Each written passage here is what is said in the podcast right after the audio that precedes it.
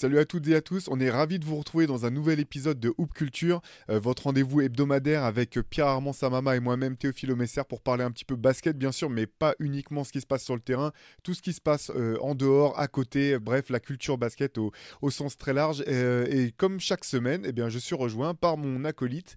Pierre-Armand, comment ça va cette semaine? Eh ben, ça va super, je l'attendais avec grande impatience cette émission.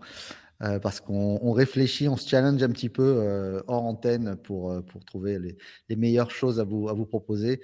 Donc là, voilà, on y est, on enregistre et je suis, comme on dit, c'est croustillant à souhait et ça va, on va bien rigoler, je pense. Et eh bah ouais, c'est parfait. Cette semaine, alors thème un petit peu différent, on a décidé de vous parler un petit peu de des choses les plus folles ou du moins les plus marquantes pour nous qu'on ait vues en live. Alors ce qu'on entend par live, c'est soit en étant sur place, donc là c'est le summum, mais ou simplement en direct, en fait, les, voilà, les événements euh, basket ou pas uniquement basket auxquels on a pu assister en direct et qui nous ont, nous, le plus marqué.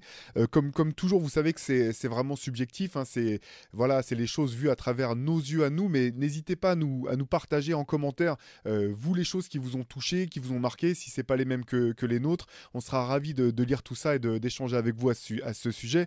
bah écoute, Pierre, je vais te lancer tout de suite. on va commencer en restant un petit peu dans le basket. Si on te parle d'événements live basket, euh, qu'est-ce, que, qu'est-ce qui te vient tout de suite en tête? C'est quoi ton premier grand, grand souvenir de, live? Si je le sors le mien, je vais fumer le, je vais fumer le tien. Je le sais très bien que je vais fumer le tien ah si, je bah te parle du, si je te parle du 3 juin 92, Théo. Ah bah oui, ok. Bon, alors je parce que je sais que toi, c'est un élément fondateur pour toi. Je pense que ça l'a été pour moi aussi. C'est euh, le premier match en direct des finales que je vois euh, sur Canal+.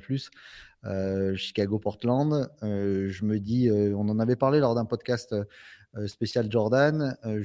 comme tout bon Français, tu sais, qui aime pas les gagnants ou qui, qui râle un petit peu, qui est pas encore, qui est imprégné de culture US, mais pas encore parce qu'il n'a pas encore vu tout ça en direct. Je me dis, bah tiens, super, je vais, je vais être pour les Blazers euh, parce que Jordan, j'en ai marre qu'on parle de Jordan, tout Jordan, tout Jordan partout, par-ci, par-là.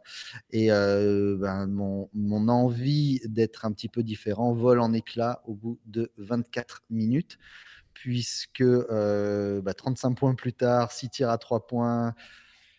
Le shrug game, faire comme ça à tout le monde. J'avais l'impression que quand il a fait ça, il m'a regardé directement dans les yeux en me disant, mec, T'as compris? Il était, il était 4 heures du matin ou 3 heures du matin et je me dis, mais, mais, ma vie change, prend un tournant. Mais comment j'ai pu rater tout ça, tout ce temps-là? C'est ça vraiment, regarder la NBA en direct.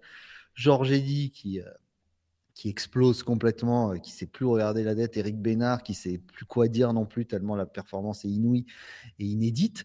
Euh, donc voilà, c'est évidemment mon premier grand, premier grand live en tout cas en matière de basket.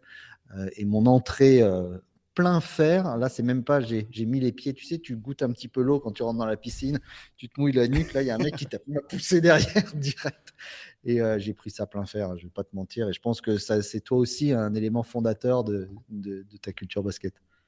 Bah ouais, écoute, je l'avais noté tout au haut de ma liste parce que, bah, comme toi, en fait, c'est le premier match euh, de NBA que je vois en direct. Donc, j'en avais vu avant euh, des matchs en replay. J'en avais même vu sur, on en avait parlé, je crois, sur France 3 à l'époque, euh, FR3, qui passait des matchs avec Tony Parker Senior au commentaire et puis des commentaires, d'autres commentateurs de France Télé qui connaissaient absolument pas ni le basket ni la NBA. C'était assez catastrophique. Mais bref, j'avais déjà vu des matchs.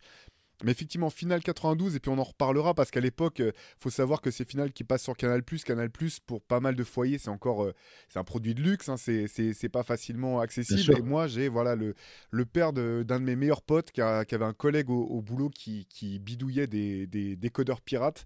Et donc j'avais pu en récupérer un par son, par son intermédiaire. Donc j'avais mon petit décodeur pirate qui me permettait de, de voir Canal. Et un peu comme toi, en fait, il faut se rappeler qu'à l'époque, les images de basket sont pas partout. Donc comme toi, j'entends parler de Jordan, je l'ai lu découvert, j'ai vu des matchs, je l'ai découvert dans, la presse, mais tu te dis, bon, bah voilà, pourquoi est-ce qu'on en fait autant autour de, Jordan, sachant que l'icône encore à l'époque, c'est encore Magic quand même, la, la grande icône euh, la grande icône du basket.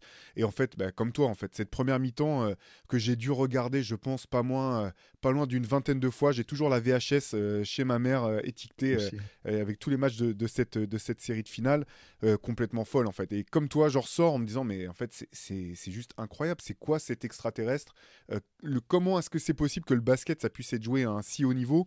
Et puis, t'entends Georges Eddy qui te dit que Jordan, c'est pas un spécialiste du tir à trois points, qui, qui établit un record de, de tir à trois points dans une mi-temps de, finale pour l'époque. Match complètement fou, moi qui a cimenté vraiment mon amour euh, à fond pour le basket. dans la foulée de la finale, il y a les Jeux Olympiques de, de, Barcelone et après c'est fini. Quoi. Pour moi, c'est parti, c'est à vie. quoi. et puis on se parle maintenant, tu vois. On est, on est quoi euh, En 92, 30 ans plus tard, et puis on est en train de parler, on est en train d'en parler. Donc c'est c'est match effectivement qui a tout lancé pour moi en tout cas.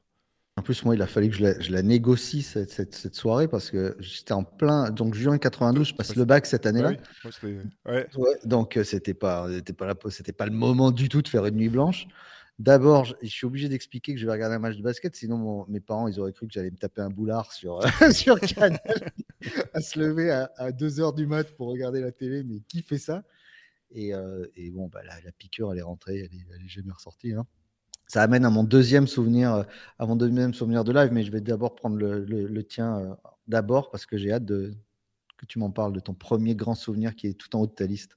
Eh ben écoute, moi je vais t'emmener 20 ans plus tard pile, une finale aussi, mais finale des Jeux Olympiques de Londres.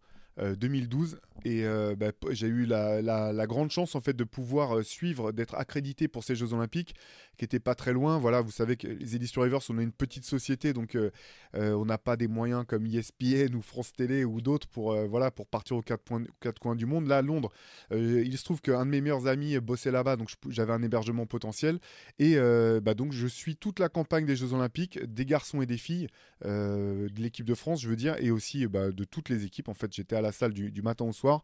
Et il y a cette finale, euh, le remake de la finale de 2008, euh, qui reste sans doute l'un des plus grands matchs de basket jamais disputés entre Team USA et l'Espagne. Et là, à nouveau, c'est un, un, très très grand match. Je vous en dirai un petit peu plus sur euh, comment ça s'est passé pour moi pour, pour assister à ce match-là.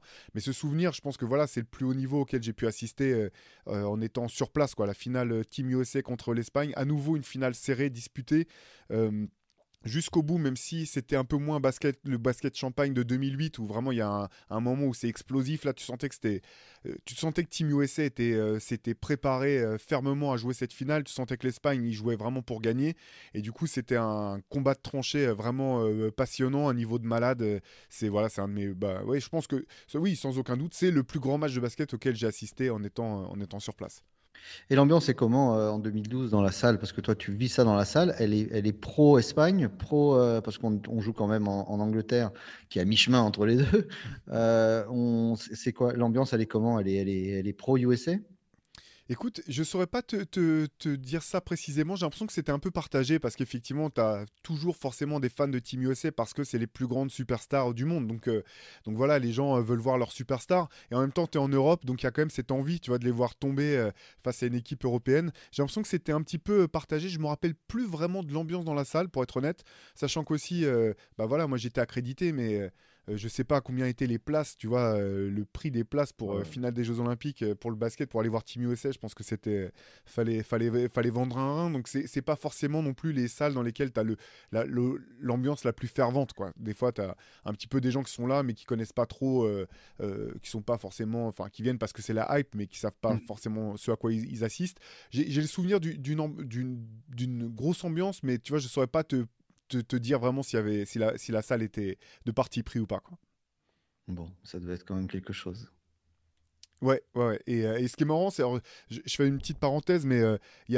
J'en reparlais parce qu'il y a pas mal de choses qui m'ont marqué durant, durant ces Jeux Olympiques, mais, mais tu vois, dans, dans cette équipe de Team USA qui est folle, hein, quand même, tu as, LeBron, Kobe, euh, Dwayne Wade, enfin, c'est la grosse, grosse Team USA.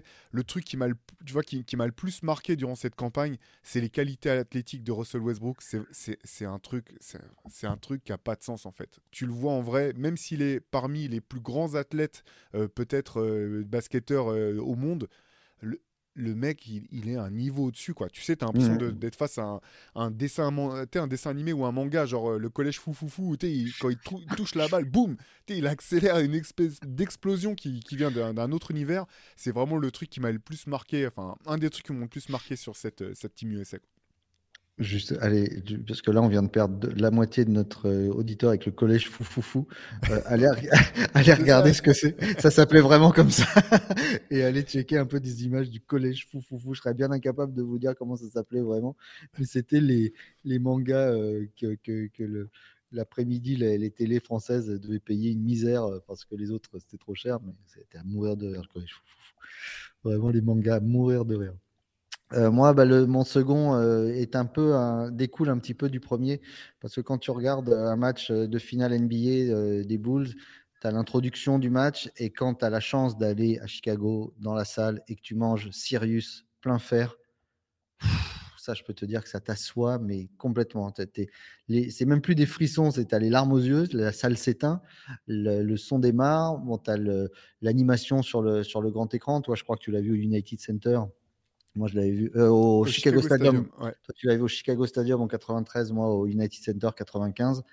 Euh, ouais, la salle s'éteint, les, les, les, le speaker qui, a, qui les nomme les uns après les autres, les facs, la taille, etc., jusqu'à ce qu'on arrive à Jordan. Ouais, que ce soit en saison régulière ou autre chose. Et quand tu vois le bruit de la saison régulière, tu te dis, mais qu'est-ce que ça doit être en playoff?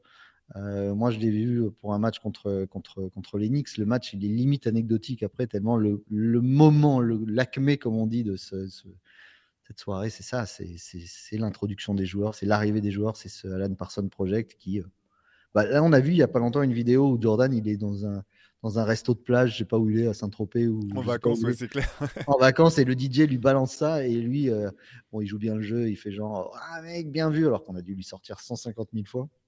Mais entendre cette, musique-là, c'est euh, pour n'importe qui, voilà, la quintessence même de la présentation. Je sais même pas si n'importe quelle autre salle, pourtant, on a fait d'autres salles à New York, il y a plein de musique super, les introductions, mais rien ne vaut ça. Mais tu sais que même maintenant, ça me fait tout le temps les mêmes frissons. J'ai l'impression que c'est une machine à, remonter dans le temps. Dès que je l'entends, euh, cette musique, et j'ai eu la chance, j'ai pu aller au match qui, qui s'est joué à Paris. C'était un, mmh. Chicago Bulls contre Détroit. Et ce qui était assez sympa, c'est qu'ils avaient, fait, avaient fait la présentation des, des, deux équipes, en fait, vraiment telles quelles avec euh, la vidéo des, la même vidéo à l'écran avec les, les, taureaux en train de courir dans la ville, etc., etc., qui finissent par exploser le mur et, euh, euh, la musique dont tu parles. Et j'étais avec mon, avec mon fils de 8 ans, là, il était, il était à fond, il était à fond comme moi. C'est, c'est vraiment, effectivement, c'est assez rare finalement qu'il y ait une musique qui soit à ce point verrouillée à une identité sportive. Et ce, cet hymne, c'est, ouais, c'est, il y en a peu comme ça. Hein. Pour la vie, quoi. Ouais. il y en a peu. Il y a le jump euh, de, de, Van Halen qui résonne au stade Vélodrome, par exemple, qui, qui est rattaché à ça. Euh, bon, c'est niche, hein, bien sûr. Hein. Le, Sirius, il y a, ceux qui n'aiment pas le basket ne savent pas forcément que c'est là-dessus. Mais euh, et d'ailleurs, l'autre jour, j'ai râlé un petit peu contre les maillots City Edition de, de Nike. Je maintiens ma position je reste très ferme sur le fait que j'ai pas, c'est pas exceptionnel à part deux maillots, celui de New York et celui de Chicago est bon, est pas, pas incroyable. Par contre, il y a un petit détail sympa, c'est qu'ils ont écrit en gros en bas du, du, maillot et sur toutes les t-shirts qu'ils vendent sur cette série, Madhouse en Madison. Euh, Madhouse en Madison, c'est justement l'adresse de la, de la, du United Center. Donc le clin d'œil était plutôt sympa euh, à la salle. Donc c'est plutôt chouette. C'est le seul petit point positif, on va dire. Allez, moi je vais enchaîner avec un autre, alors très différent, et, j'ai un gros doute parce que j'essaie de vérifier l'année, tu vois, en quelle ça s'est passé. Euh, ça s'est passé, et j'arrive pas à être sûr. En gros, voilà, c'est, euh, c'est, moi j'étais un énorme fan de Dominique Wilkins. C'était parmi mes, mes idoles d'enfance, et bah, il y avait Jordan, Wilkins, Bird bien sûr, mais c'était voilà, Wilkins était dans, ce trio-là. Et euh, moi, je suivais pas du tout le basket européen ou de très très loin à l'époque ou français. Et j'ai un de mes meilleurs potes qui me dit Ah, mais Wilkins, il joue en Europe maintenant et il va jouer contre Paris. On peut, on peut aller le voir jouer. Alors, moi, j'étais persuadé que c'était quand il était au Panathinaikos, mais je me demande si, au bout du compte, c'est pas quand il était à, la Virtus quand il était à Bologne plutôt. Et en tout cas, ça a été mon, premier match de basket pro en France. Finalement, j'y suis allé pour voir Dominique Wilkins qui jouait contre le PSG Racing. Euh, je crois que c'était encore PSG Racing Basket à l'époque où je ne sais pas si c'était déjà le Paris Basket Racing. Je me rappelle plus, plus trop de, ça, mais voilà, c'est mon premier souvenir. Donc, euh, rentrer la première fois que je vais à Coubertin voir un match de, basket français. Et finalement, c'est pour voir euh, Dominique Wilkins qui joue avec une grande équipe européenne. Et voilà, c'était un petit peu encore, c'est ces trucs où c'est tellement proche de l'adolescence, donc ça devait être soit en 96, soit, soit 97, je, je suis plus trop sûr de, l'année, mais euh, tu le vois rentrer dans la salle, tu as l'impression que c'est un truc de malade, tu as l'impression que tu es rentré de... passé de l'autre côté de l'écran, que tu es rentré dans la matrice, tu te dis mais comment c'est possible que cette icône de... que j'avais quand j'étais gamin, je puisse le voir, euh, le voir en vrai? Et donc ouais, ça c'est à la fois bah, mon premier match de basket pro, et puis euh, en France en tout cas, et puis, et puis le fait de voir Wilkins en vrai jouer, c'était c'était un vrai kiff quoi. Bah, j'imagine, j'imagine voir euh, ce genre de légendes avec lesquelles on a grandi. Parce que combien de fois, dans je ne sais plus dans quelle cassette, c'est euh, NBA Bloopers, la cassette euh, vidéo, où tu as le, concours de dingue de 88. Ce qui m'avait frappé dans les concours de dunk, c'est qu'il y avait une musique, je me rappelle, absolument géniale qu'ils avaient mis, mais c'était le bruit de la de l'arceau à chaque fois. Je ne sais pas s'il l'avait rajouté, mais je crois pas parce que c'était le vieil arceau de, du Chicago Stadium. Le bruit de la ferraille qui plie sous les assauts. Alors Jordan, c'est une chose, mais Wilkins, il y va pour, pour il y va comme un, un Marseillais sur un bus de l'OL, tu vois. punchline de la semaine, là. ça va être dur de, de, de toper celle-là. Hein. Il, y va, il y va pour faire saigner de la paupière, tu vois. Mais euh, non, non, euh, c'était, euh, c'est, moi, ça m'avait marqué. un autre truc qui m'a marqué, moi, c'était. alors, c'est un truc perso. Est-ce que tu connais un, MC qui s'appelle Rachan Ahmad? Tu dois connaître. Oui. Rachan Ahmad, des, ancien membre des Crown City Rockers, personnage incroyablement gentil, solaire, danseur, super un MC génial, il a sorti plein d'albums. Euh, super qu'on vous conseille, euh, notamment un for euh, What You've Lost qui avait été nommé dans les Time Awards de, l'émission de Radio Grenouille. Et puis il avait fait l'album Cérémonie, plus récemment The Sun. C'est du hip-hop à l'ancienne dans le sens où il n'y a pas de gros mots, il y a pas de. C'est tout est good vibes, c'est peace, love, unity, having fun. Tu vois, c'est vraiment ça. Et Rachan Ahmad, donc joue sur Marseille, vient euh, là, et Rachanaman, il est d'Auckland, euh, en Californie, et il est là le soir où il y a, euh, le, où il y a le Game 7 en 2016 entre les Warriors et les Cavs. Donc, on arrive par un miracle absolu. On est une bande, on est toute l'équipe avec laquelle j'ai l'habitude de jouer. On doit être 6 ou 7.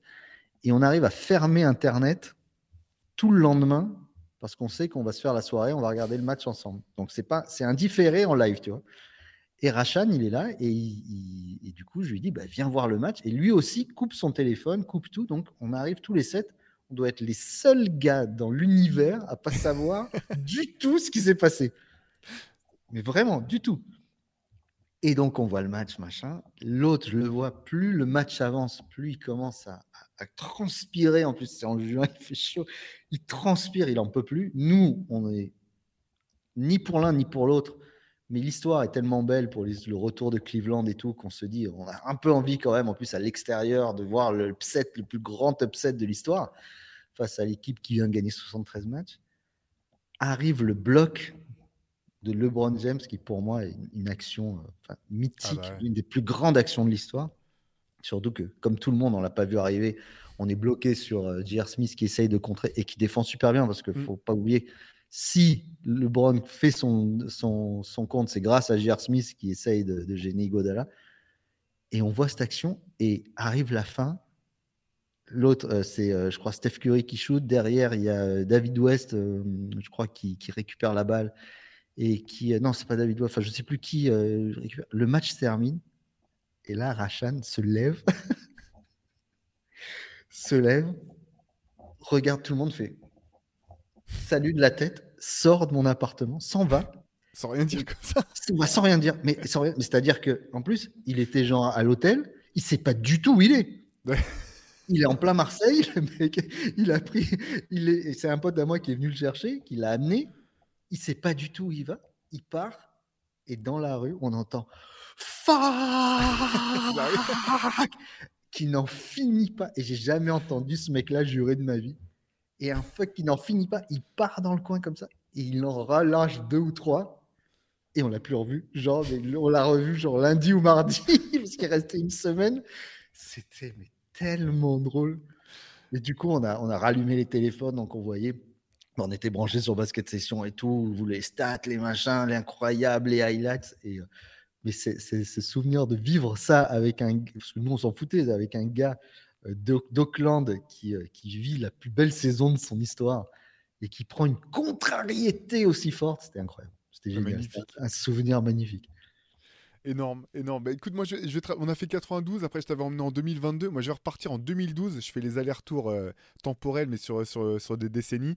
Euh, Nom de Zeus Oui, exactement. Dernier match de poule euh, du championnat du monde 2002, Argentine contre Team USA, avec la première équipe, la première défaite pour une équipe pro, enfin une équipe de Team USA emmenée par des pros face à l'Argentine Moi, j'étais à 2000%. Euh, L'Argentine, l'Argentine de Ginobili, Nocioni et, compagnie, c'est la, la, plus belle équipe de basket que j'ai jamais vue. c'est le plus beau, c'est le plus beau basket que j'ai vu pratiquer. C'est celui pratiqué par cette équipe d'Argentine. Après, voilà, j'ai il y a eu des choses magnifiques, les Bulls de Jordan, les, les, Warriors de Stephen Curry. Il y a d'autres équipes, d'autres équipes qui m'ont fait vibrer, mais en termes de, basket collectif, cette équipe d'Argentine, c'était magnifique. Et de voir, de les voir euh, écrire l'histoire littéralement, euh, je me rappelle, j'avais même pas, tu sais, ça devait passer sur Pathé Sport, une chaîne que j'avais pas. J'étais, allé squatter chez, chez, chez, les beaux chez mes beaux-parents pour pouvoir mater le match euh, en direct. Et ouais, souvenir, souvenir incroyable. Deux jours plus tard ou le lendemain, je sais plus, la Serbie qui, qui les sort en quart de finale avec c'est donc c'est deux, défaites, puis derrière ils perdent encore un match, je crois, face à l'Espagne euh, dans les matchs de classement. Vraiment le moment où tu as l'impression es d'assister à l'histoire qui est en train de basculer avec euh, la fin d'une hégémonie euh, totale et les prémices de ce qu'on de ce qu'on qu'on voit aujourd'hui avec des MVP qui s'enchaînent en NBA il y en a pas un qui est américain avec des joueurs qui sortent d'Europe qui sortent du comment dire d'un peu partout dans le monde et qui peuvent qui peuvent dominer. Voilà c'était cette grande équipe d'Argentine qui m'a fait vibrer jusqu'au bout c'est un souvenir incroyable pour moi. Surtout de voir en, enfin, à l'échelle de, l'histoire du basket en si peu de temps, en une dizaine d'années, de voir les, les, gars qui se prennent en photo euh, avec les, leurs idoles, les joueurs euh, en 92, et après voir la joie euh, de, tous. C'était vraiment, on avait tous l'impression d'avoir battu les États-Unis au basket, tu vois, les Européens. alors c'était même pas des Européens, mais c'est faisable. Exactement. C'était complètement dingue. on est au mois au 14 juin 2098, on est obligé d'en parler. Le dernier show de Michael Jordan. on est tous incrédules et je trouve que c'est marrant parce que tu vois, on a tous vu The Last Dance. Et euh, il y a ce, moment donc où le shoot rentre et dans The Last Dance, la musique s'éteint. Il, revient sur le, sur le, sur le, banc de touche, Jordan, et euh, la, caméra reste sur lui. Euh, et on, on attend ce long moment de time-out. Et moi, je me rappelle, ça avait été pareil, c'est-à-dire qu'il prend le shoot, il le met, c'est-à-dire quand il vole le ballon, je me rappelle être euh, hyper hypé, genre allez, allez, allez, comme ça. Et il le met, et pareil, je me rappelle être resté dans le silence. Et Georges dit, crie euh, inimaginable Jordan, et il dit cette phrase, le star system a son paroxysme. Et il se tait. Et pendant tout le long, il fait oh là là là là, oh là là là là. Et tout de suite, dans sa tête, comme dans la mienne, comme dans certainement la tienne, c'est imagine, c'est son dernier shoot et qui gagne un sixième titre là-dessus. Et je pense que c'est pour ça qu'on est tous restés silencieux en espérant que ce putain de Stockton ne cale pas un 3 points euh, à la fin pour aller à un Game 7 improbable. Mais l'histoire, c'est, je pense que c'est la plus grande fin de carrière. On, oublie les Wizards, on oublie tout ça, les gars, on a compris, il n'y a pas de période. Mais finir là-dessus, c'est comme si Zidane avait mis son coup de tête contre l'Italie, tu vois, euh, en finale de la Coupe du Monde. C'était l'équivalent, ça aurait été ça. Euh, mais quelle action Et surtout, le commentaire de Georges Edis, Georges Edis sans voix. C'est-à-dire euh, avec Bruno Poulain. Bruno Poulain qui, qui fait derrière, qui, se rend compte que son pote, sûrement, il ne sait plus quoi dire. Il devait être comme ça pendant tout le long. Et euh, ouais, c'est un souvenir de live foutu. C'est rare les moments où tu sens que tu vis l'histoire comme ça, aussi, aussi euh, face à toi, l'histoire du sport. Et de ton sport en plus, c'est encore mieux. Ouais, c'est clair. Mais c'est vrai que toute la séquence est folle. Et tu as bien fait de parler de l'interception parce que souvent, je, trouve qu'on oublie l'interception qui précède. Mais le, le, coup de génie, il est déjà là, en fait. Il est, il est déjà là dans le sens du timing. Enfin, on a toujours cette image de Jordan, euh, un peu le requin qui sent le euh, qui sent l'odeur du sang et qui, qui frappe. Mais en fait, c'est dès cette interception où tu, quand tu vois le ralenti, tu, tu sens déjà que Malone est un peu fébrile, en fait. Tu vois qu'il il, il hésite, il sait pas trop ce qu'il va faire du ballon. Ça va vite. Hein. Euh, ouais, non, ça va vite. Et puis le le finish après le tir, quoi. Tu es resté dans la position, la bras tendu, poignet cassé, genre geste d'école et t'enfonces le clou en gardant la pose, comme ça, c'est.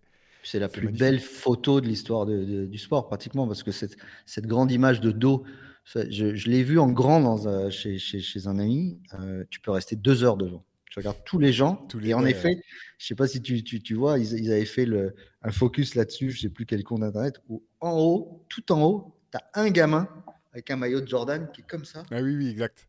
Qui a les bras en l'air et qui sait que ce qui va se passer. Mais par rapport à l'interception, j'aurais bien aimé être au bord du terrain parce que le bruit que ça a dû faire quand il a tapé sur la main, s'il tape fort. Hein. Pour l'enlever des bras de Malone à ce moment-là, il tape fort, fort. c'est clair. c'est qu'il faut voir les paluches aussi. Allez, un autre, un autre. Alors celui-là, celui-là, ouais, grand, grand, grand moment, c'est Game 5 des demi-finales de conférence 2004 entre les Lakers et les Spurs. Il y a deux partout.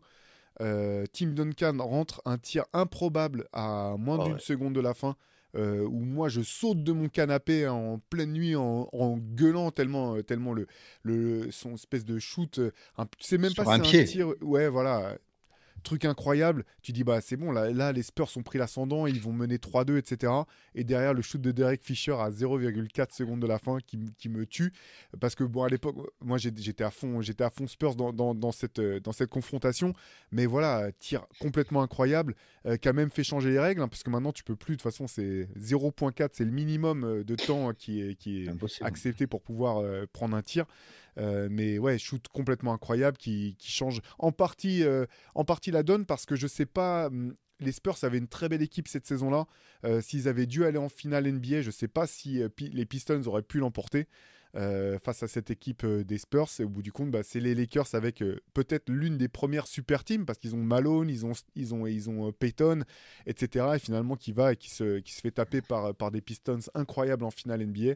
Mais ouais, ce tir de Derek Fisher, incroyable. Saloperie de Derek Fisher. son surnom. tu le montres comme si c'était son surnom officiel. Quel joueur, moi, Derek Fisher. J'aurais un respect infini déjà pour je ne sais plus dans quelle finale. Je, crois que c'est 2008 ou 2010, je sais plus. Où il met un lay-up à Boston pour gagner le match, où il part et il, est 1 contre 5. Et en fait, il met un lay-up improbable sur toute l'équipe qui vient lui le sabrer. Donc là, j'avais eu du respect pour lui, mais et puis en plus, c'était horrible parce qu'il prend le ballon, il, le lâche, il part en courant de l'autre côté, toute l'équipe sort et c'est la fin de la retransmission. Ouais. Exactement. Moi, dans les, dans, les, dans les trucs comme ça qui, mettent euh, une contrariété, je, pareil, je regarde le match 6 des finales 2013. Euh, je, je, le regarde donc dès le matin, je me mets sur le League Pass, je ne sais rien du tout, j'ai tout fermé je vois Toulouse, c'est l'heure d'aller au boulot, je pars. On est euh, le temps qui commence à passer, à passer, à passer. Euh, les, euh, les, Spurs qui mènent 2-3 points, on voit les barrières qui arrivent et tout, c'est fini. Et là, là, je suis donc sur mon téléphone dans la rue comme ça, et quelqu'un que je connais arrive face à moi. Et donc je discute avec. Et donc moi je suis comme un fou, je suis là, putain, en plus, en plus je me dis, honnêtement, je me dis Tipeee MVP, deux fois MVP des finales, mais quelle légende et tout. Et le mec arrive, discute avec moi. Donc je me dis, c'est cool. Il discute, machin, dit, etc. Et je, je, donc ça dure trois minutes. Je reprends mon téléphone en me disant, je vais aller voir la casquette du titre. Je reprends et je vois, il reste quatre minutes dans la prolongation. Et là, mon pote, le monde s'effondre. C'est-à-dire tout mon être à l'intérieur se liquéfie. Je me dis, mais déjà, je, sens que j'ai raté un truc de fou. Et de deux, je suis dégoûté.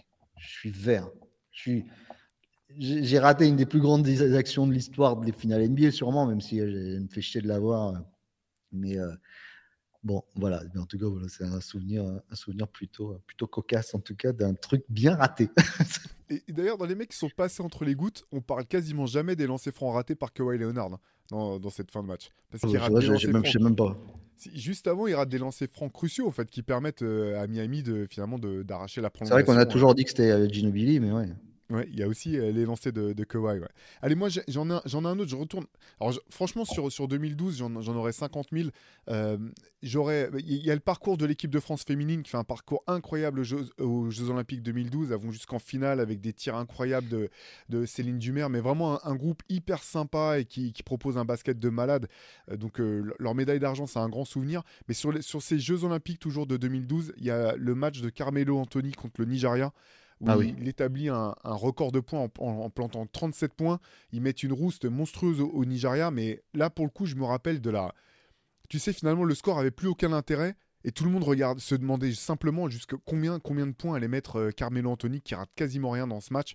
C'est, Mais il le met en, 30, en 35 minutes pratiquement. C'est un, truc, un truc de malade. J'ai plus, j'ai plus la stat précise, mais c'est exactement ça. C'est en gros, il rate rien.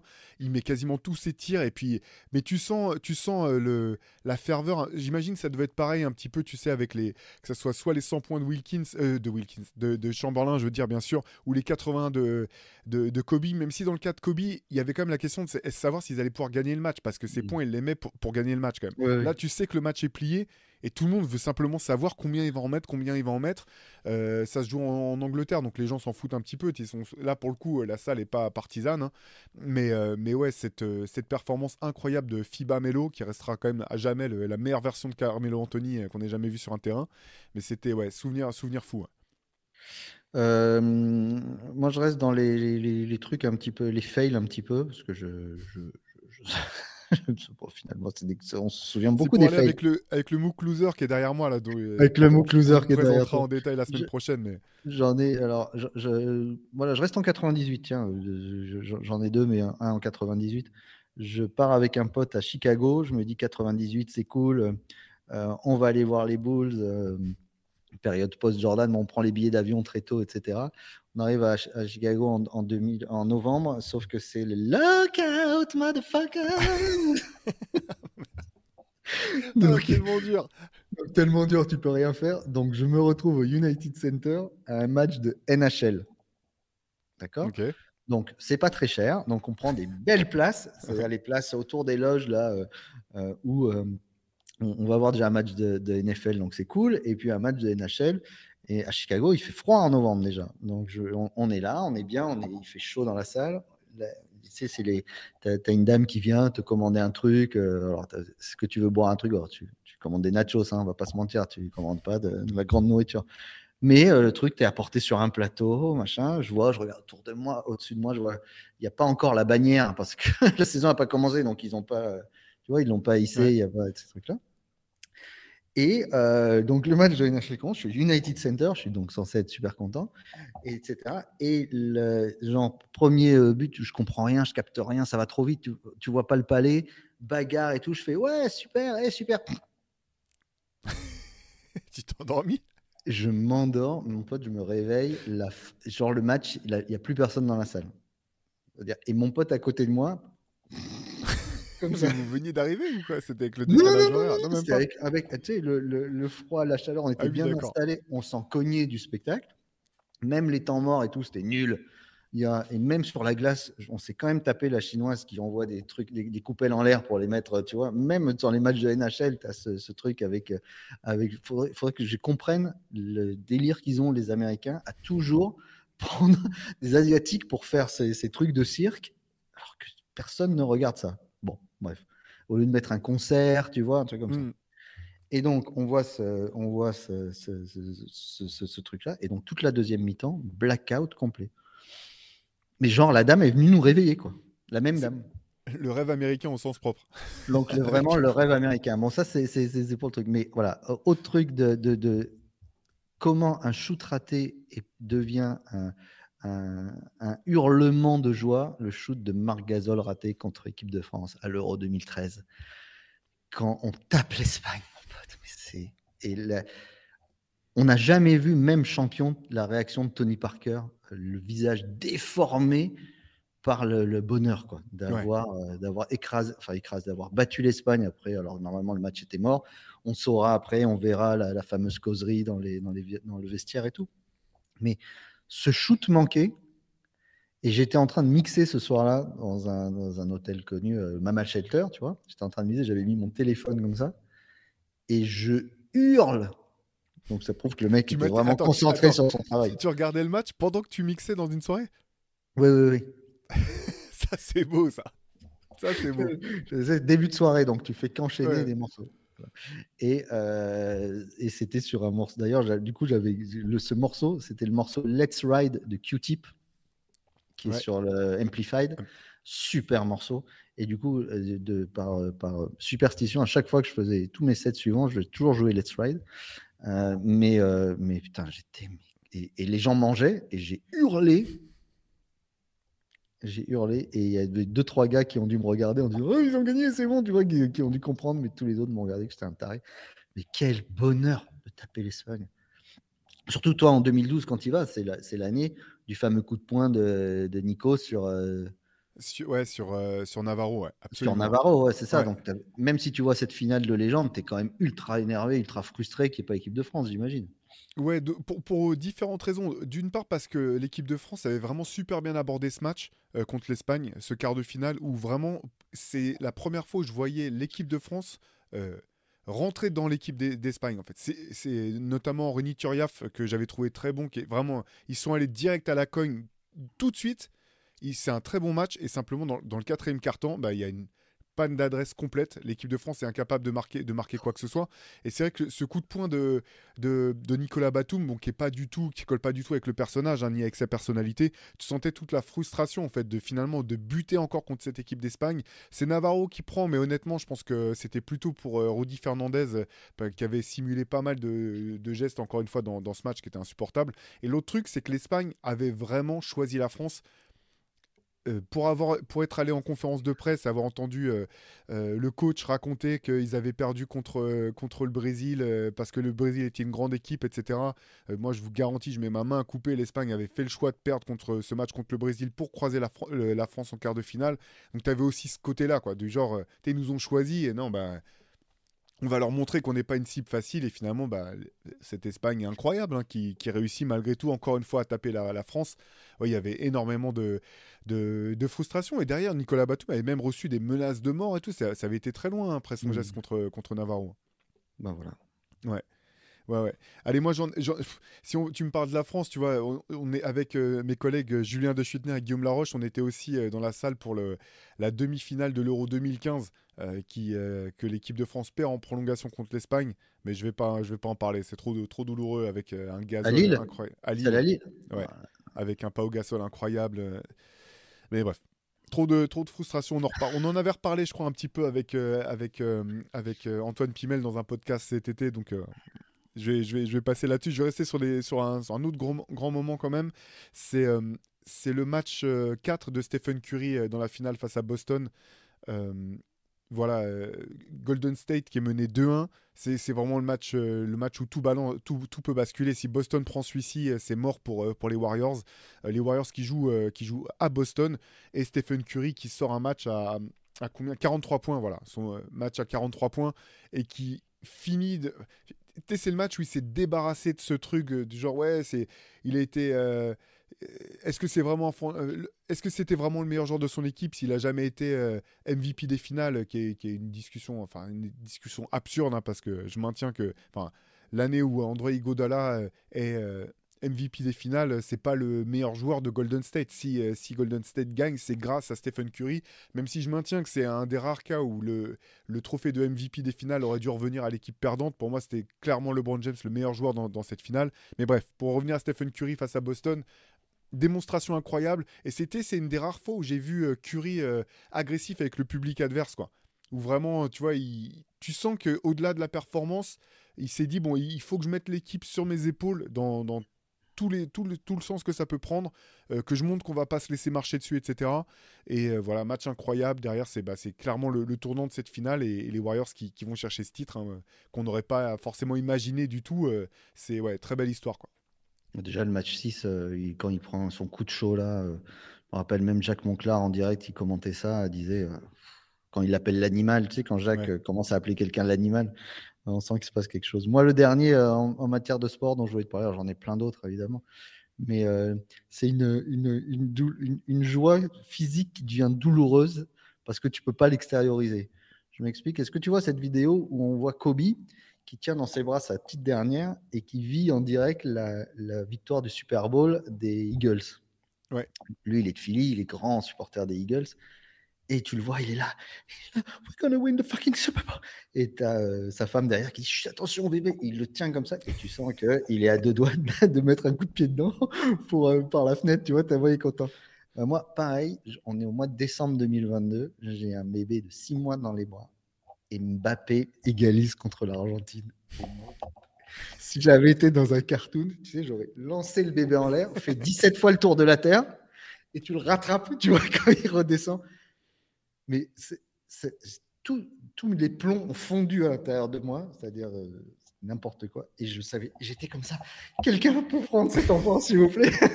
Il y avait Prenez personne. mon enfant, prenez mon enfant. Il y avait- Prenez mon enfant, je vais lui faire du mal. Je vais le mettre dans une casserole, je vais le jeter par une fenêtre. Je ne sais pas ce qui va m'arriver. Et, et le temps que ça redescend, mais tu sais, mais vraiment, c'est-à-dire, je savais pas quoi faire. J'étais- Je courais, je- une poule dans une cage avec des pétards, tu vois, j'étais là.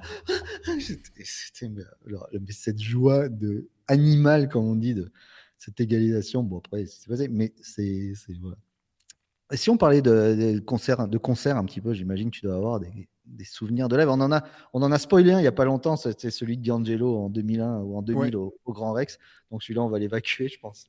Ouais, bah, j'en j'en ai un paquet, hein, honnêtement. Alors, j'ai fait une petite liste quand même, mais euh, euh, allez, je vais commencer par celui-ci. euh, Public Enemy qui vient en concert en France. Ah, les Belges, j'en avais un aussi avec ça. Ouais, en- alors je sais plus si c'est 90 ou 91, mais c'est c'est euh, c'est le pour le, le concert qui suit, enfin c'est pour la tournée qui suit l'album euh, It Takes a Nation of Millions to Hold Us Back.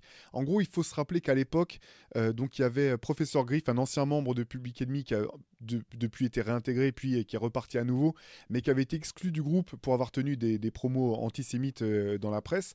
Et donc en fait, en France, euh, la, couverture médiatique, notamment de la 5, alors les plus jeunes savent même pas ce que c'est que la 5, mais à l'époque c'était voilà la, chaîne de télé subventionnée par, par Berlusconi, fait un max de fait, fait la hype complète autour de ce concert en, en présentant Public Enemy comme un groupe anti-blanc. On dit que les blancs vont se faire frapper, que, que c'est impossible d'y aller, qu'il y aura de la violence.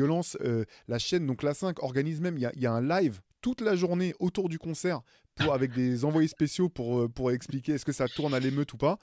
Moi, je suis au collège. Euh, pour moi, Public Enemy, bah, c'est les superstars. C'est le, le plus grand groupe de rap qui existe à l'époque. Euh, J'essaie de- d'engrainer mes potes pour qu'ils viennent avec moi. Personne veut venir parce que tout le monde flippe.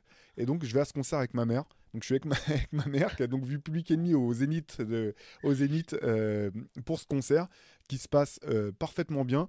Avec, euh, si je me souviens pas, si je me souviens bien, pardon, le, le groupe Silver Bullet, un, un groupe anglais en première partie ultra hardcore. Euh, énorme souvenir de, de ce concert qui se passe euh, super bien. Mais voilà, c'est toute la hype qu'il y avait autour. Euh, T'avais l'impression qu'on partait, enfin que ça allait être l'apocalypse, que ça allait être, sais, espèce de, la 5 nous promettait une espèce de guerre raciale euh, au sein de Paris en projetant tout un tas de, voilà, de, de mythes autour de, de ce groupe. Mais ta ouais, daronne, elle était prête à en découdre. Hein Ouais, ma mère, ma mère, elle a peur de rien. C'est c'est ma- une warrior, ma mère. Alors, moi, ma... moi, ma mère, je l'ai amenée à, à- parce qu'elle voulait pas que j'aille tout seul à, à un, un concert à Bercy, pareil, Monsters of Rock. Tu sais, c'était euh, genre, tu avais 5-6 groupes de, de hard rock qui se, qui se. une espèce de petit festival. Là, Ouais. c'était la première édition et il y avait genre Iron Maiden, machin, bidule. Ça durait 7 heures. Et il y avait Trust qui se reformait exprès. Et je me rappelle ma mère en train de lire qui essayait que ça était du coup ça l'intéressait pas elle avait pris des boules caisses mais même c'était assourdissant. Bon trois jours après on tanguait tellement on avait de l'oreille interne elle avait mangé et ma mère qui lit le monde elle lit le journal comme ça en essayant de trouver une lumière qui essaye le truc. Et avait 12 000 personnes qui hurlent antisocial à côté d'elle. Elle était là. Euh, elle me regarde en train de crier antisocial. Je comprenais rien du tout. Et genre il comprend? Euh, non il comprend pas. Et du coup je la voyais elle essayait de lire son truc. C'était trop drôle moi, un gros, gros souvenir de. Bah, tu parlais de, de Public Enemy. Je pense qu'il y, a, y a des groupes comme ça euh, où tu es content d'avoir vu le groupe, mais d'avoir entendu en live des hymnes absolus de hip-hop. Fight the Power, par exemple, moi, quand j'ai entendu Public Enemy Ouais. faire ça, j'ai dit au moins j'ai vu ça. Et un des gros hymnes de hip-hop que j'étais trop content d'entendre en live, c'est le quand j'ai vu House of Pain et qui balance Jump Around. Et tu te dis de vivre Jump Around avec 3000 personnes, ce truc-là, c'est quand même, euh, c'est quand même génial. Tu sais, quand on le voit souvent dans les stades, euh, dans les stades US euh, bien sûr. ouais. de, de, de, de foot, euh, de foot universitaire, tout ça, cette, cette folie. Ouais, c'est quand même, euh, ça, c'était quand même pas mal. Mais c'était pas ça dont je parlais. C'était du, de, en 1998, je, je suis en Angleterre, je vais à Leeds au Virgin Festival. Grosse affiche incroyable, hein. Virgin, euh, vraiment, euh, c'est genre James Brown. Euh, alors à cette époque-là, les grandes stars, c'était Robbie Williams. Euh, Il y avait, il y avait, alors tu, tu, tu, et puis en Angleterre, tu vois, c'est autre chose de voir des concerts en Angleterre. Mais un festival à Leeds, dans le nord de l'Angleterre, là, il y a Faceless. Est-ce que tu te rappelles le Faceless qui C'est avait. du- C'est un groupe de rock aussi, c'est ça, non? Non, pas du tout. C'est un groupe de, de, de house music, de, Ah, de- pas du tout, dance music, et ils avaient fait un, un, un single, un hymne qui s'appelle Insomnia. Tu te rappelles pas avec le- la voix du gars qui fait I can't get no sleep. Tu te rappelles pas de ça? Non, j'ai dû passer au travers de ça. Non, tu, tu connais forcément. Et, euh, et, et donc, le, le, groupe est là, et il doit y avoir 3-4 000 personnes, et il y a ce, ce synthé, mais tu, tu dois connaître qui fait ton ton ton ton ton ton ton ton ton ton ton ton. Ah si, si, bien sûr. Voilà, c'est ouais. team absolu de la dance de la house music. Et donc, le, le, gars est là, et le, le, silence se fait, et rentre le synthé, et il y a 4000 Anglais dans un état. Et le beat rentre, et là, écoute-moi, tu sais, la, le, quand tu vois la bière qui part dans tous les sens, là, il y avait de la bière, mais crois-moi qu'il n'y avait pas de la bière. Et il y avait deux gars à côté qui ont fait comme le Bron, comme ça, mais c'était pas du tout du talc. Et les mecs, ils avaient des sacs de drogue dans tous les sens et ils jetaient des cachets et tout. Mais une anarchie et une ambiance, un souvenir de concert comme ça, c'était tellement drôle et c'était la, la puissance du live. Et mais c'est de voir les Anglais euh, dans ce genre de truc. Mais tu, tu, c'est tel, un concert en Angleterre, c'est un spectacle sur scène, mais à côté, c'est tellement drôle. Ouais, à côté aussi, j'imagine. Ouais, ouais c'est vraiment drôle. Allez, moi, moi j'en ai un autre toujours, toujours hip-hop. Alors ça, doit être, je pense que ça doit être 94 ou 95. Je suis pas sûr euh, de la date. C'est euh, première tournée, je pense, ou une des premières tournées en tout cas de The Roots en France. Et il passe dans une toute petite salle qui est à côté de chez moi à Rissorangis qui s'appelle Le Plan, qui est une super salle de concert mais qui est vraiment toute petite. C'est The Roots, c'est pas du tout connu à l'époque. Ils ont sorti euh, un EP euh, sur euh, le label de, de, Giles Peterson et leur album Do You Want More vient tout juste de sortir, mais c'est vraiment c'est vraiment pas du tout pas du tout connu. Donc c'est une toute petite salle. Euh, moi, je suis au concert avec euh, mon pote DJ Skills Beats à qui je passe le, le bonjour d'ailleurs. On est au premier rang, collé collé au collé à la, à la, barrière. Et en fait, The Roots rentre et au lieu de commencer par un morceau à eux, ils commencent en jouant euh, Protect Yanek de Wu-Tang avec Black Thought qui fait les couplets de tout le monde en les imitant à la perfection.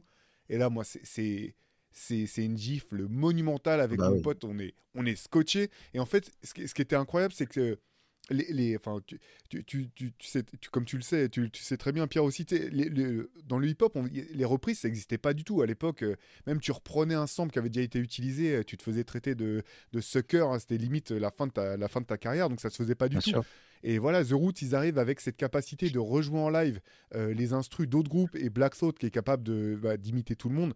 C'était c'était totalement dingue. Et je me rappelle qu'à un moment, donc ils alternent des morceaux à eux et des, et des morceaux de reprise. Et à un moment, ils jouent, euh, ils jouent euh, The, um, The World Is Yours de Nas. Et je me dis, c'est fou, même le DJ refait les scratchs comme Pete Rock. Et en fait, je regarde, je me dis, mais mais il n'y a pas de DJ dans The Roots. Razel qui fait. Et c'est là que je capte que c'est Razel qui est en train de faire les scratchs, exactement, euh, donc en beatbox à la perfection. Et enfin, moi, un souvenir, souvenir incroyable. The Root, j'ai eu l'occasion de les voir après un paquet de fois. Euh, C'était tout le temps, tout le temps super. Hein. C'est un groupe incroyable sur scène. Mais là, tu es dans cette toute petite salle avec où tu es, es, collé à la collé aux barrières tout devant là c'est ouais c'est un, souvenir incroyable pour moi ouais, moi j'avais vu euh, le Q-Tip aussi en 2009 tu devais y être certainement euh, à l'Élysée Montmartre j'imagine quand tu étais passé non, même, alors, non Giles Peterson ouais. qui, qui, qui, le fait rentrer sur scène okay. Euh, c'était euh, c'était pas mal en live band, c'était euh, c'était plutôt cool.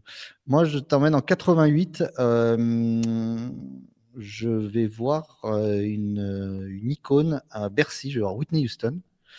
Et, et Bercy est ouvert en entier. C'est-à-dire, ouais. voilà, avec une scène qui tourne un petit peu au milieu, okay. où elle est là. Et il ouais, y a une partie live et tout, et elle se met à chanter bon, des, ses balades, etc. Et et tout autour de la scène, les gens sont assis. Et j'ai la chance d'être assis euh, à cet endroit-là, donc je la vois très bien. Et, euh, elle, chante, je ne sais plus quelle chanson elle chante, enfin bref. Et tout le monde est assis. Et je ne sais pas ce qui me prend. Je me lève et je lui fais coucou comme ça. Et, oui, et, et, et elle me voit et elle m'envoie un bisou et elle me fait coucou. Voilà, c'est le coucou le plus incroyable que j'ai reçu toute ma vie. La hype que tu as dû aller voir au collège en rentrant après. oui, personne ne m'a cru évidemment. Donc c'est pour ça que je la redis aujourd'hui cette histoire. Mais Whitney Houston qui me fait coucou à Bercy. Euh, et, et ça, là, c'était pas genre.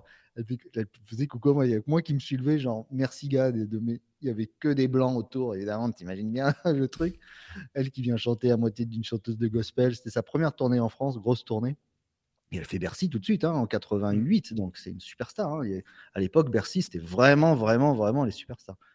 Donc voilà, c'est un, un, gros souvenir de, d'adolescents, de, de, euh, on va dire, en fleurs, euh, qui voient Whitney Houston lui, dire, lui faire coucou. Super. Bah, j'allais enchaîner. Alors, j'aurais pu, sortir I Am pour, euh, voilà, pour, parler un petit peu de Marseille parce qu'il y a un concert qu'ils ont fait à l'Élysée Montmartre dont tu parlais tout à l'heure qui est, assez mythique, euh, qui était assez incroyable. Mais je vais, partir de l'autre côté, je vais prendre les NTM. Après le, deuxième album, après 93, euh, j'appuie sur la gâchette. Faut savoir que cet album à l'époque a pas marché parce qu'il y a le morceau Police dessus qui a créé une polémique énorme. Euh, les syndicats de police qui sont montés au créneau, ce qui fait que les NTM ont été euh, interdits de radio sur pas mal d'antennes. Euh, ils ont même fait une très petite tournée. Ils ont fait que trois dates, si je me trompe pas, sur, cette tournée. Et ils ont rajouté une date quand même à Paris. C'était ce qui s'appelait à l'époque le, Palais des Sports de Paris. Donc on y va avec, avec deux de mes, de mes meilleurs amis, voilà, qui on allait voir tous les concerts. Euh, donc c'est pour cet album-là que je vous montre la 93, j'appuie sur la gâchette, qui est moi peut-être mon album préféré d'NTM, en tout cas un de, ceux, un de ceux que je préfère. Le concert est mortel, mais en première, en première partie, je vais pas parler d'NTM, je vais parler de la première partie, parce qu'en première partie, on sait pas du tout qui va y avoir, et on se rend compte que finalement c'est Idéal J. Et nous, à l'époque, en fait, on se dit Idéal J, mais c'est marrant, c'est les, les, les, petits, c'est les Idéal Junior, parce que, qu'à l'époque, le seul disque qui est sorti, c'était ça. Hmm. Idéal Junior, euh, La vie est brutale. C'était euh, un petit peu, on les voyait comme bah, étant les. C'est un CD de titres, ça, c'est un maxi. exactement, c'est un CD de titres maxi euh, avec, je crois qu'il y a deux remixes, tu vois, un peu, un peu, un peu bizarre. Donc, mais, mais à l'époque, on les voyait comme les petits, les petits de Solar en fait, parce que Kerry était sur le premier album de Solar, donc on les voyait comme ça.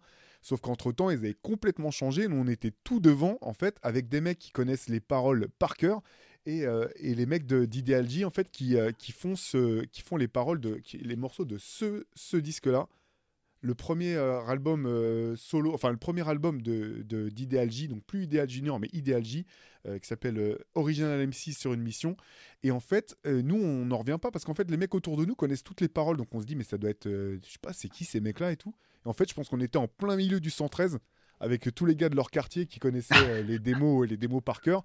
Et euh, le, nous, on, est ressorti bluffé. Alors, les NTM ont tout tué hein, sur scène. C'est, les NTM, ça a toujours été incroyable. Mais idéal, nous, on était ressortis en disant, mais c'est incroyable. Nous, on les voyait comme des petits. Puis là, c'est des, bah, c'est c'est plus du tout le même propos, ça c'est bien plus euh, bien plus tu euh, T'as les instrus de DJ Mehdi qui défoncent euh, sur scène. Kerry James, même chose. Hein. si vous avez l'occasion de voir Kerry sur scène, c'est il a un charisme incroyable. Et on était ressorti complètement bluffé par la performance de bah, et de Kerry après ce après ce concert. Ah, les premières parties, ça reste toujours des, grands souvenirs. Hein. Je me rappelle en 90, je vais voir Lenny Kravitz à Bercy aussi. et en première partie, il y a un gars qui arrive avec juste une guitare. Il manquait une corde. Euh, et, euh, et sa, petite enceinte euh, comme ça qui pose, il branche sa guitare sur l'enceinte, il a un chapeau et il se présente même pas. Il, est, il est terrorisé, hein. il est devant un Bercy sale con. Et le mec pose pas 30 minutes et la salle est soufflée, c'est-à-dire complètement soufflée, demande un rappel, un rappel de première partie. C'est-à-dire que personne ne fait jamais ça. Le type, il devait être en coulisses et c'était Kezia Jones. Ah. et il l'avait euh, repéré dans le métro juste avant. Et il était venu le chercher. Voilà, c'était un, premier. C'était quand je te parlais de première partie, c'était chouette. Mais moi, un de mes grands derniers souvenirs de live que j'ai eu, euh, c'est euh, c'est un tout petit live. Je vais dans, à, Marseille, je vais dans un. Dans un là, il y, a, un petit festival sur une place. Et dans, le, dans une brasserie qui est là, il y a une artiste qui vient jouer qui s'appelle La Chica. Je ne sais pas si tu connais la Chica, c'est une chanteuse franco-vénézuélienne. J'ai découvert sur les disques d'Elodie Rama. Voilà, et la Chica euh, vient et euh, c'est une merveilleuse musicienne, une pianiste, et elle se pose derrière son piano, elle vient, elle a une, immense, elle a des cheveux noirs, très noirs, elle a une immense cape noire comme ça. Euh, la, genre, comment elle s'appelle, dans la, Belle au bois dormant, tu vois, la sorcière La Belle au bois dormant, tu vois, mais mystique. Elle est sur une scène pas grand monde l'écoute, et au bout de 10 minutes, on commence à se rendre compte de ce qui nous arrive. Et pourtant, on en a vu des concerts, toi et moi, Théo.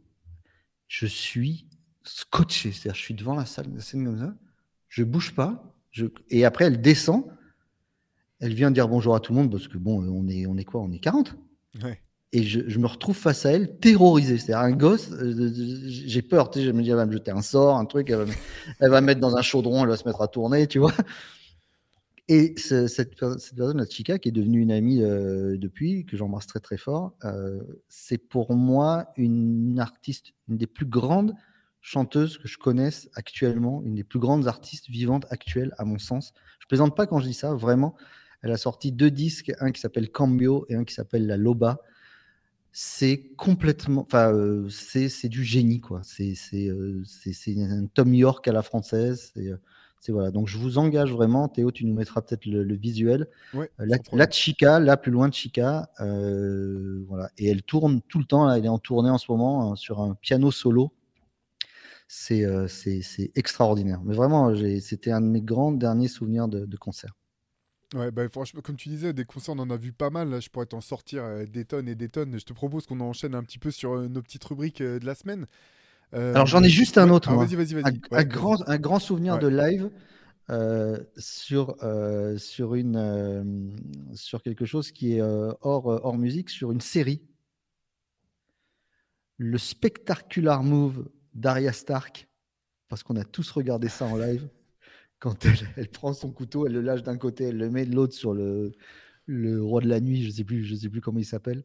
Mais je me rappelle de, l'avoir vu cet épisode dans le noir, qui est pour moi cet épisode de la saison 8 de Game of Thrones, euh, où il y a de la, la bagarre finale, quoi. C'est l'épilogue ultime. Et je me rappelle, au moment où il fait ça, j'entends en face, dans les autres appartements, des gens hurler et en fait, on est tout le quartier est en train de ah, regarder ça. Et ce partage, je trouve, d'être tous en même temps, au même moment, en train de voir ce truc, c'était vraiment un, grand moment de, télé en live, en tout cas, puisque on le regardait en direct. Quoi.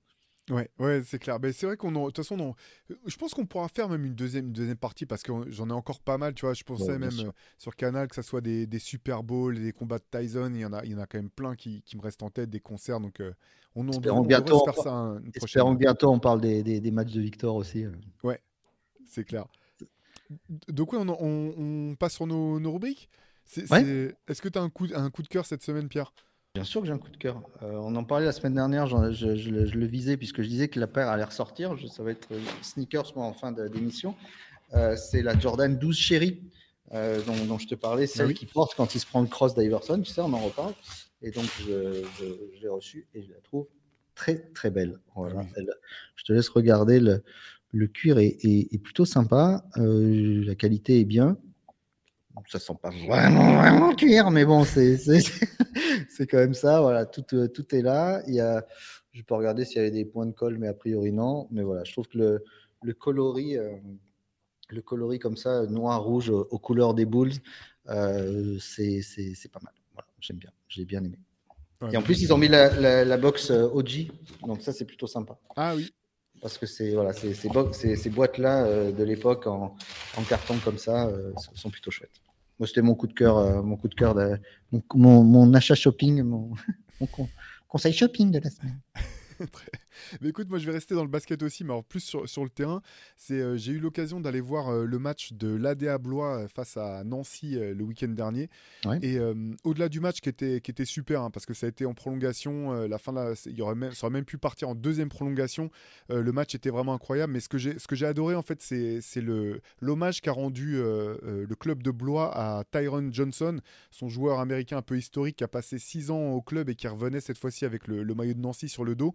Et ils ont fait ce que j'avais rarement vu finalement dans le basket français. Ils ont vraiment fait une cérémonie avant le début du match en passant des images euh, un petit peu, euh, des images d'archives, des highlights de, ce que Tyron Johnson avait pu faire euh, à Blois. Et geste vraiment ultra classe. Ils ont, ils ont ils lui ont montré voilà, qu'ils avaient apposé sa signature sur le parquet. Donc le parquet maintenant ah, porte son nom. Ouais, voilà, c'était vraiment une, cérémonie d'hommage hyper classe. En fait, j'ai pas d'autres mots. Tu vois, j'ai trouvé que c'était c'était c'était euh, émouvant. C'était c'est un très beau geste. Euh, derrière, bah je me disais bon, c'est un peu c'est un peu coufouré parce que jouer un match derrière quand tu viens euh, de te manger autant d'émotions c'est pas c'est pas simple et finalement après un début de match un peu compliqué Tyron Johnson a fait un super gros match pour Nancy donc c'était voilà c'était c'était vraiment chouette bon je pense que les supporters de Nancy devaient l'avoir un peu mauvaise parce que finalement ça se joue à pas grand chose ça joue sur des lancers francs tout à la fin, mais, mais en tout cas pour les spectateurs comme moi qui étaient euh, venus voir du beau basket, euh, bah, je, me, suis régalé. J'ai voilà, trouvé que, la manière dont, dont Blois avait, rendu hommage à, ce joueur-là, c'était vraiment cool. Et c'est quelque chose parfois, on a le sentiment qu'il manque peut-être un peu parfois dans, dans le basket, euh, français, et que NBA ils savent très bien faire, c'est faire vivre les patrimoines, faire, vivre les belles histoires à travers ce, ce genre d'opération. Donc voilà, c'est mon coup de, mon coup de cœur de, la semaine, un coup de cœur euh, BetClick et Elite, c'est pas, c'est pas si souvent. c'est vrai, c'est vrai que tu as bien raison. Voilà. Et alors, normalement, c'était mon tour d'avoir un coup de gueule cette semaine. Mais finalement, euh, comme je te le disais tout à l'heure, tu as tellement euh, annoncé les choses sur, sur les réseaux sociaux que j'étais obligé de te laisser, laisser la place. J'ai senti que tu avais tu voulais remettre une couche, Pierre. C'est le moment de se dire les choses. C'est le moment de se dire les choses. C'est le moment de voilà. Euh, vous connaissez ma, vous connaissez euh, dans, Haute Culture ma passion pour la pour l'anthropologie de la famille Kardashian euh, et, la manière dont les choses sont gérées. Et cette semaine, on a appris que Kim Kardashian allait être la fournisseuse officielle des caleçons des joueurs de la NBA. tu la vois venir là. Hein. non, non, non, c'est ni un Camoulox ni le, ni le Gorafi. Euh, tu la vois venir la vanne qu'après les avoir enlevé les caleçons de pas mal de joueurs, finalement, elle va leur en donner. Euh, mais euh, c'était voilà, la photo d'Adam Silver avec la Kardashian au pied du Brooklyn Bridge avec le logo NBA en dessous. Bah, j'étais mais dégoûté, mais vraiment, c'est c'est c'est pas possible quoi. C'est la fin des haricots quoi de faire rentrer encore ce truc là il y a tellement je pense d'autres par exemple tu vois il y a plein de créateurs là il y a le créateur new-yorkais Ronnie Fig qui c'est lui qui a designé le maillot City Edition de, de, New York qui est le seul réussi dont je te parlais tout à l'heure. Ça c'est bien ça de faire rentrer ces gars là c'est mais qu'est-ce qu'on s'en tamponne enfin c'est vraiment c'est donner la parole à des, des, des là on ça m'a saoulé. Vas-y, on parle d'autre chose. ok, passons à autre chose. Donc voilà, si vous avez d'autres informations sur la famille Kardashian, vous pouvez les envoyer directement à Pierre. C'est at Mars et voilà, vous pouvez pas le louper, balancez-lui. Voilà, on fera, on fera un point chaque semaine, mais en plus, je suis sûr que Benjamin Moubèche, du coup, il va avoir des caleçons euh, de la marque des Kardashian, il va être obligé puisqu'il va être accrédité tout le temps, il va, il va voir ça. Donc j'attends de voir. Il va pas pouvoir, c'est un journaliste intègre. Non, mais je veux, je veux un, tu sais, comme nous on fait sur les, tests de chaussures, je veux un test de caleçon de la part de, de Moop Deep euh, là-dessus. En, termes de maintien, tout ça, pour savoir comment, comment ça fonctionne. pour savoir, ouais. Allez, on enchaîne avec nos, nos reliques. Qu'est-ce que tu as préparé euh, Ah, qu'est-ce que j'ai préparé? Alors, je, reste sneakers. On a parlé du 14 juin 98, The Last Shot, Michael Jordan. Hop, là voilà, la chaussure OG euh, de de la Jordan 14. Alors, ça permet de voir quand même, je te parlais tout à l'heure, ça sent encore le cuir. La chaussure, elle a donc, euh, quel âge elle a? 25 piges, c'est ça? 98 Regardez la qualité du cuir qui est là. Hein, c'est incroyable. Le nubuck, il, pèle encore, on dirait, des, on, dirait, on dirait un chat qui sort de l'eau. Euh, le, truc est là, bon, elle a servi, hein, tu t'as joué avec celle-là, non? Ah, J'ai joué avec un long moment. Hein. J'ai effacé le 14 euh, tellement. Mais c'est une super chaussure pour jouer. Hein, la Jordan 14, elle est, elle est très, méconnue. Mais euh, voilà, donc elle a un peu, c'est un peu altéré ici. J'ose pas enlever le, Il y avait un truc dedans pour garder la forme. Si je l'enlève, j'ai peur que la chaussure elle, explose. elle me fasse. Allez, à bientôt. elle explose complètement. Mais voilà, avec donc vous l'avez compris, l'héritage assumé des voitures de sport et de la Ferrari sur, euh, sur ce modèle, que ce soit dans la forme avec le logo de Jordan ici, euh, qui rend hommage à la Scuderia. Magnifique, bah, tu mets la pression. Écoute, moi je vais rester sur euh, pour ma relique de, de la semaine. Ouais, c'est beau ça. C'est beau. Pour ma, ma, relique de la semaine, je vais rester sur bah, mon premier souvenir. Je te parlais de la finale des Jeux Olympiques 2012 tout à l'heure. Euh, ça, c'est mon, donc ça, c'est mon pass d'accréditation euh, pour, le, pour, le, pour les jeux. Et là, accrocher la place pour la finale, parce qu'en fait, il suffisait pas d'avoir une accréditation pour, euh, pour assister à la finale de la, la finale de, basket des Jeux Olympiques. Il fallait en plus avoir une place. Et si vous, alors, si vous zoomez un petit peu sur, sur vous nous suivez sur YouTube, vous pouvez voir qu'il y a marqué presse not tabled. C'est-à-dire que j'étais censé ne pas avoir de place avec une, table, sauf que moi j'avais besoin d'une table parce que je faisais, je couvrais l'événement pour, euh, pour Basket Session, donc il me fallait une prise euh, Ethernet parce que le Wi-Fi était, était hyper, hyper claqué, il fallait que je puisse euh, rendre, voilà, écrire sur mon ordinateur. Donc ce qui s'est passé, c'est qu'en fait, comme la salle était ouverte plus tôt, parce qu'il y avait les matchs pour la troisième place, il y avait la finale, la finale féminine, et, etc. Donc ça commençait assez tôt. Moi je suis venu à la première heure j'ai pris la meilleure place possible et je me suis dit, je suis déjà en place, ils vont pas venir me contrôler sur place pour voir si j'ai si j'ai euh, la place qu'il faut. Ils vont filtrer les gens qui arrivent euh, par, par la porte euh, des accréditations. Donc j'avais, une bouteille d'eau, je m'étais dit, je m'en fous, je vais pas aux toilettes, rien, je reste là toute la journée s'il faut. Et ça marche à, la perfection. Personne n'est venu me déloger. Donc c'est comme ça que j'ai pu voir euh, la, finale, euh, la finale et puis la couvrir euh, correctement pour, pour Basket Session à l'époque en étant une table de presse en plein milieu. J'étais trop trop bien placé. Et donc voilà, c'était la petite anecdote qu'elle est derrière, derrière la crède. Mais ça se trouve, il y a un gars là qui fait un Hope Culture en, Slovénie qui dit bah, Regarde, moi, c'est mon truc. J'étais assis à côté de Théo Messer, le rédacteur en chef du MOOC Rivers. Je savais même pas que c'était lui, c'est incroyable. Je pense qu'il y a plutôt un mec qui dit encore eh, en 2012, je devais avoir une place assise avec une table, on m'a pas laissé rentrer. Quand je me suis retrouvé à l'autre bout de la salle et tout. Ah, mais après, tu t'es posé, tu t'es posé en patron et les mecs ils sont, ils se sont dit s'il est là, c'est qu'il pèse. Donc on va pas, le, on va pas le bouger. Il est arrivé tôt. Par contre, la, photo de, la photo dessus, euh, tu, tu fais flipper. Hein. On ah, dirait une tête de psychopathe. On dirait un, on, dirait, un, tueur à gage bulgare hein, qui a été engagé pour, ça, mettre un, contrat sur la tête de quelqu'un. Un des frères Jokic qui part en Ukraine, tu sais. c'est ça, exactement. Un de ces deux frères qui met des coups de pression au frère Maurice depuis les tribunes. C'est vrai que c'est à ça que je ressemble. Bon ben voilà, bah merci euh, Théo euh, pour cette belle relique et puis merci à tous de nous suivre. C'est la fin de ce podcast de Culture. On a passé encore une fois un excellent moment. On se retrouve Théo la semaine prochaine. Je crois qu'on a un nouvel horaire en plus pour, pour le podcast. C'est plus dimanche 17h, c'est 11h maintenant. Ouais, c'est ça, en fin de matinée, vers 10h30, 11h, comme ça vous avez le temps de vous poser tranquillement, que ça soit en prenant un café si vous, êtes, euh, si vous avez fait la fête un petit peu et que vous, levez, vous vous levez à peine, ou si vous voulez vous organiser dans votre dimanche. Voilà, on va poster un peu plus tôt le dimanche maintenant. Et si vous partez shooter un petit peu du dimanche matin, 11h, vous prenez ça dans vos oreilles. On vous rappelle que c'est sur la chaîne YouTube Reverse Basket Session, mais aussi sur toutes les plateformes de streaming en audio. Donc, vous pouvez nous amener partout avec vous. Théo, on se dit rendez-vous la semaine prochaine? Absolument, à dimanche prochain. Salut à tous. Ciao.